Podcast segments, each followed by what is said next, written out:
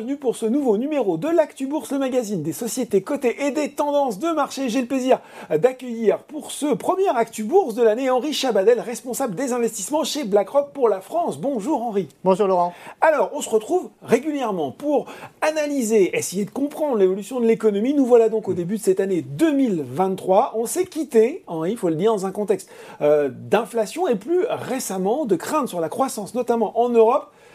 J'ai quand même envie de commencer par les bonnes nouvelles. On a l'impression, je dis bien l'impression, ce début d'année, que le pire est peut-être passé côté inflation, même si bien sûr, et on en a déjà parlé, euh, celle-ci, elle va rester plus élevée qu'avant la crise Covid notamment. Je crois que tu as raison de commencer par les bonnes nouvelles. On a effectivement l'impression en ce début d'année qu'il y a de la lumière au bout du tunnel. On connaît tous l'histoire, hein, la lumière, on ne sait jamais si c'est la sortie du tunnel ou la lumière du train qui te fonce dessus, donc il faut quand même se méfier. Mais en tout cas, quand on regarde les statistiques qui sont publiées, en particulier aux États-Unis, en janvier sur les données de décembre, on voit bien que le pic d'inflation est désormais derrière nous. En Europe, c'est un peu moins clair. Mm. On va attendre encore quelques temps pour en juger. On va voir aussi les différences. La BCE avait un message plus prudent d'ailleurs. Voilà. et on, voit bien qu'entre les pays, les choses pourraient être différentes. On voit bien qu'en France en particulier, ça pourrait mettre un peu plus de temps à baisser parce que ça avait moins monté aussi. Donc il y a des effets différés dont il va falloir tenir compte. Mais l'un dans l'autre, l'année 2023 devrait être l'année de la baisse de l'inflation, mm. comme 2022 avait été l'année de l'accélération de mm. l'inflation. Et j'allais dire, c'est normal, dans la mesure où l'inflation, c'est une donnée qu'on calcule en regardant le niveau des prix il y a un an. Mm. Et chaque mois qui passe, finalement, on prend une référence qui est de plus en plus élevée. Donc mécaniquement, c'est ce qu'on appelle l'effet de base. Eh le chiffre d'inflation va avoir tendanciellement vocation à baisser, euh, sachant qu'en plus, on va voir s'ajouter à cela euh, l'impact des décisions de politique monétaire qui ont été prises l'année dernière. C'est quand même 400 points de base de hausse euh, décidés par, par la, depuis les années 80. Hein. Exactement, par la Banque centrale américaine en un an. On, on, avait démarré l'année en ayant, en ayant des taux qui étaient quasiment à zéro, et là on est, on est, parti pour 400 points de base de hausse. Et évidemment, ces hausses de taux sont des resserrements des conditions financières. Naturellement, ça vient peser sur l'activité économique, ça vient peser sur la demande, et donc ça a un effet de, euh, induit de baisse de l'inflation. Donc tout ça mis bout à bout, honnêtement, l'inflation devrait progressivement baisser, c'est clair. La vraie question pour les investisseurs, c'est à quel niveau elle va se stabiliser et quel va être le rythme de baisse. Et ça, ça change tout. Parce que si le niveau d'inflation d'équilibre est au-dessus des cibles des banquiers centraux, qui aujourd'hui mhm. sont toujours autour de 2%, mhm. eh ben ça veut dire que les banquiers centraux vont devoir garder la pédale appuyée sur le frein pour essayer d'appuyer, d'appuyer et de faire baisser cette inflation euh, en direction de la cible. Nous, chez BlackRock, on pense que malheureusement, la cible d'inflation, le niveau d'équilibre d'inflation mhm. euh, des économies aujourd'hui, il est au-dessus de 2%.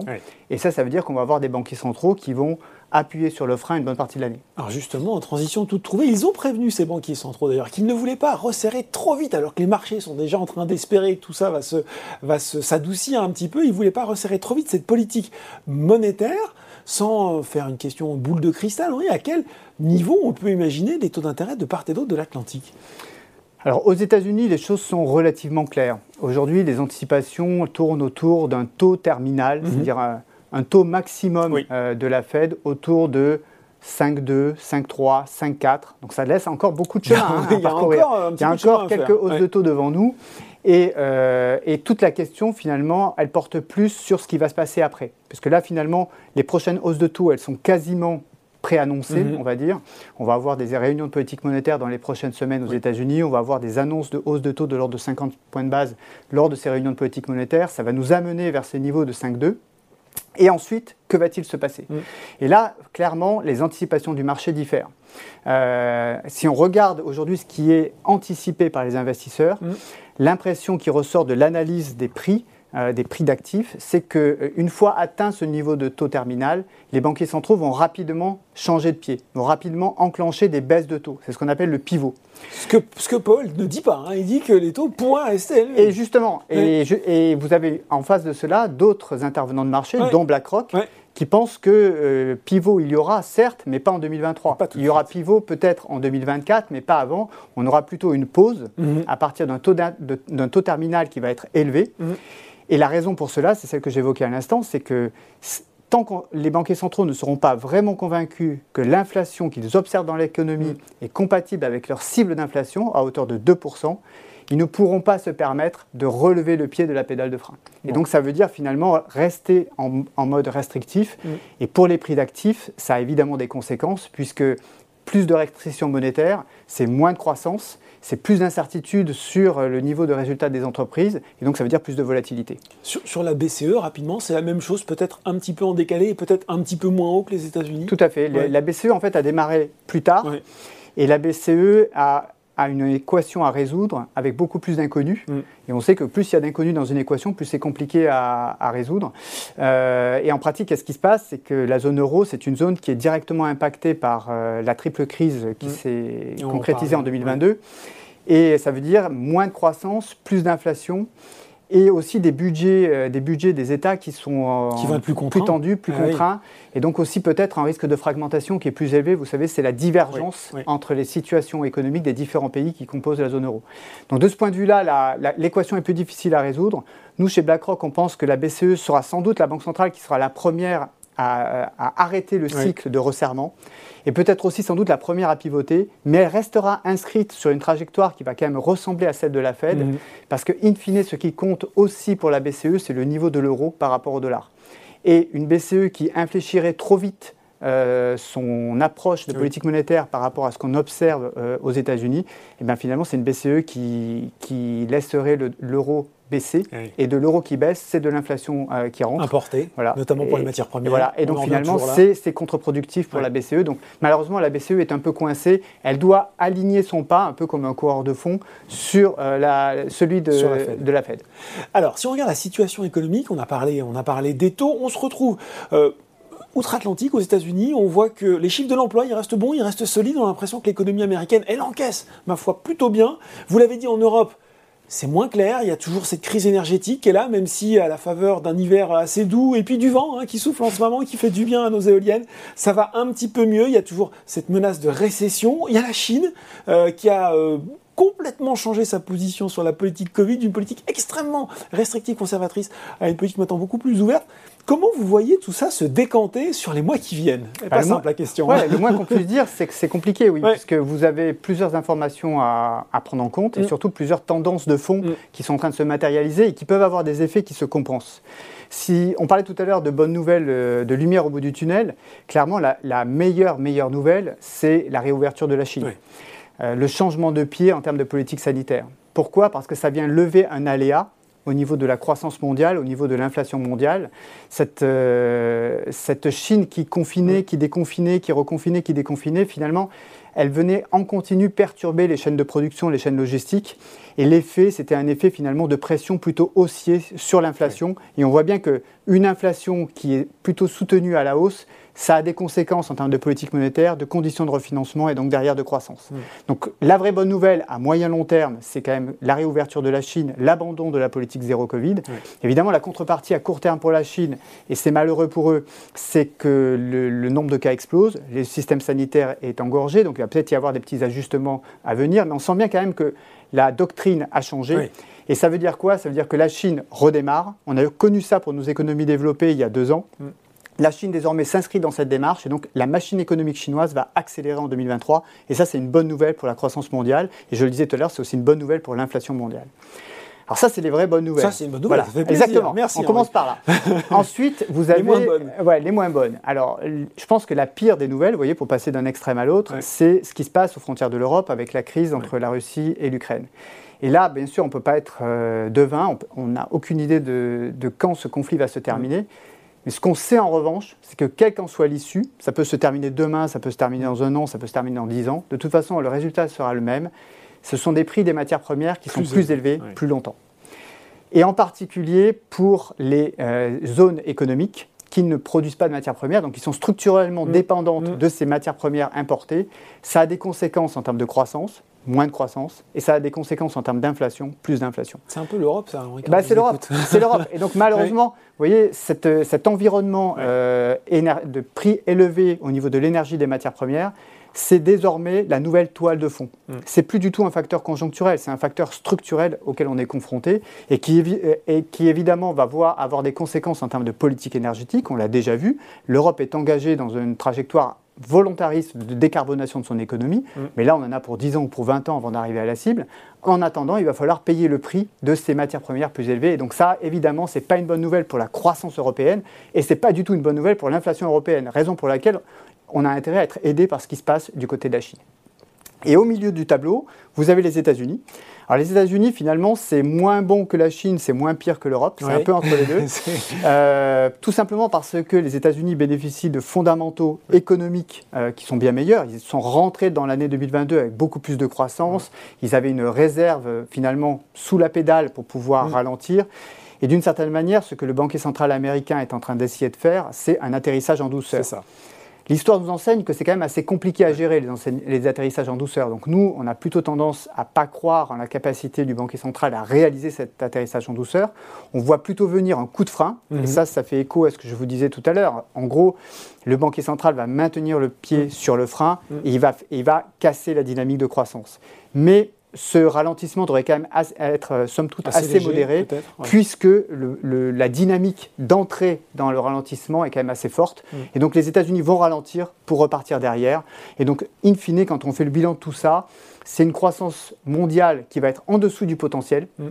euh, mais qui ne va pas être catastrophique. Donc quand on parle de croissance et de perspective pour 2023, c'est une croissance qui est moyenne, un peu, un peu tiède, qui n'est pas exceptionnelle, mais en gros qui n'est pas catastrophique, et ça c'est déjà une bonne nouvelle. Donc croissance un petit peu tiède, qu'est-ce que tout cela va nous donner? Comment ça va se traduire en bourse, notamment au niveau des classes d'actifs, au niveau des actions, et puis au niveau des obligations qu'on fait euh, leur grand retour sur le second semestre de 2022 Ah ben là de toute façon on parle des deux grandes classes d'actifs qui représentent 90 ou 95% des portefeuilles des investisseurs, mmh. donc on est obligé de, de, se poser la question que vous posez, hein, savoir qu'est-ce que tout ça va avoir comme conséquence en termes de prix d'actifs.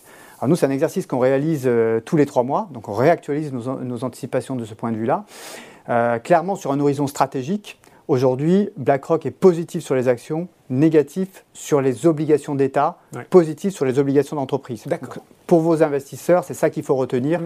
On a un environnement qui finalement n'a pas fondamentalement changé par rapport à l'année dernière, mm-hmm. si ce n'est que les, perspectives de rendement sont différentes. Elles sont un peu supérieures sur les actions, sur un horizon long, et elles sont malheureusement euh, pas, pas bien meilleures du côté des obligations d'État. D'un point de vue plus tactique, c'est-à-dire en termes de trajectoire, mm. je crois qu'il va falloir différencier les deux semestres de 2023. Le premier semestre devrait beaucoup ressembler à celui de à, 2022. Au second semestre 2022. Parce que les marchés vont sans arrêt essayer d'anticiper le moment où le banquier central va changer. Voilà, le pivot. le pivot. Et malheureusement, le banquier central, assez régulièrement, va revenir en disant c'est pas le bon moment. C'est pas le moment. Voilà, c'est pas le moment. Et donc, ça va être la douche froide. On va repartir en arrière, on va, on va repartir de l'avant un espèce de pas de tango euh, un peu alterné, mhm. avec n'empêche la perspective en fin d'année de partir de l'avant quand on va avoir tourné la page finalement de, du ralentissement mhm. de l'inflation et du retour de l'inflation dans son lit. Donc un, scénario qui est quand même plutôt constructif sur les actions, mais à court terme, c'est-à-dire le premier semestre, qui privilégie quand même une stratégie qui a bien fonctionné en 2022, qui est celle de l'investissement régulier, mhm. pour pouvoir bénéficier de la volatilité des marchés d'actions. On lit ses points d'entrée. Sur les marchés obligataires en 2022, je crois que euh, le meilleur conseil qu'on puisse donner, c'est de rester fidèle aux obligations d'entreprise, mm.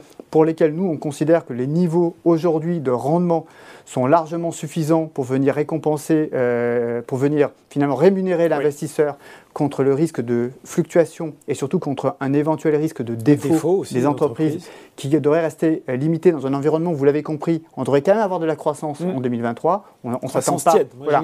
croissance tiède, mais c'est pas non plus le. Mais c'est pas non plus la récession. Oui. C'est pas la récession. Euh, en revanche, du côté des obligations nominales, c'est-à-dire des obligations d'État, là, euh, on est beaucoup plus mesuré. On va dire qu'on on, a, on peut se positionner sur les obligations de duration courte, mmh. c'est-à-dire le 2 ans, 3 ans, peut-être 4 ans.